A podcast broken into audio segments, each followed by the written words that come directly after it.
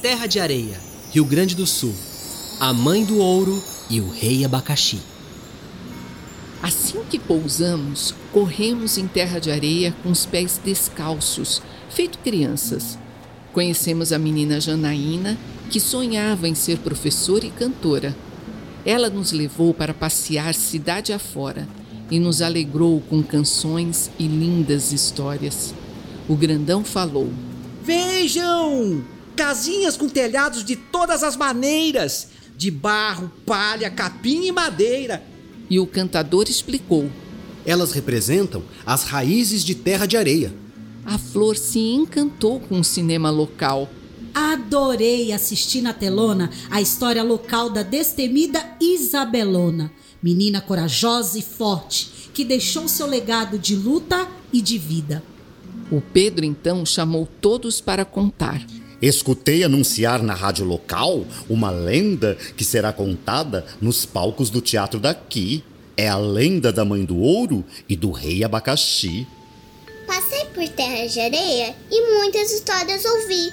Conheci a Mãe do Ouro e o Rei Abacaxi. O cantador se entusiasmou. Oba! Então vamos todos assistir.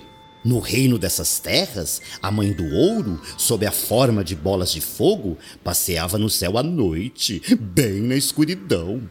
Onde ela caía era sinal de que teria muito ouro no chão. Mas esse ouro não poderia ser garimpado, e se alguém assim arriscasse, seria engolido pela terra.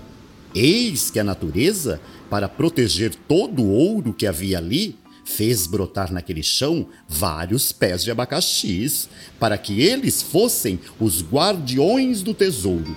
A mãe do ouro, em sinal de gratidão, fez uma troca boa. Deu ao abacaxi uma linda coroa, tornando então rei de toda a região. Ao fim da lenda, ainda na porta do teatro, a buzina disparou e nos despedimos de Janaína e de Terra de Areia. O livrão agitou bem forte suas asas antes de partir, com suas páginas com sabor de abacaxi. Voamos nas asas da lenda da Mãe do Ouro, com fagulhas douradas reluzindo nas páginas do livrão. E o silêncio da viagem foi quebrado por sons indígenas que pareciam vir do chão. A buzina do cachola disparou e o Pedro logo avisou: Trupe na escuta, se preparem para o pouso. Já chegamos em São Roque. Encurtamos o caminho, pois voamos pela rota do vinho.